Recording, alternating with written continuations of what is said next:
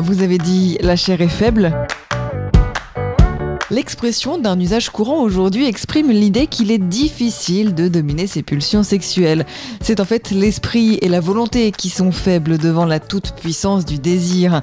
De ce fait, la formule est toujours employée pour faire accepter des manquements à la vertu. Nous sommes très loin des passages de la Bible où l'expression apparaît. La scène se passe en fait sur le mont des Oliviers, peu de temps avant la crucifixion. Jésus souffre à l'idée du martyr qui approche, mais quand il avance vers les apôtres, il constate qu'ils dorment.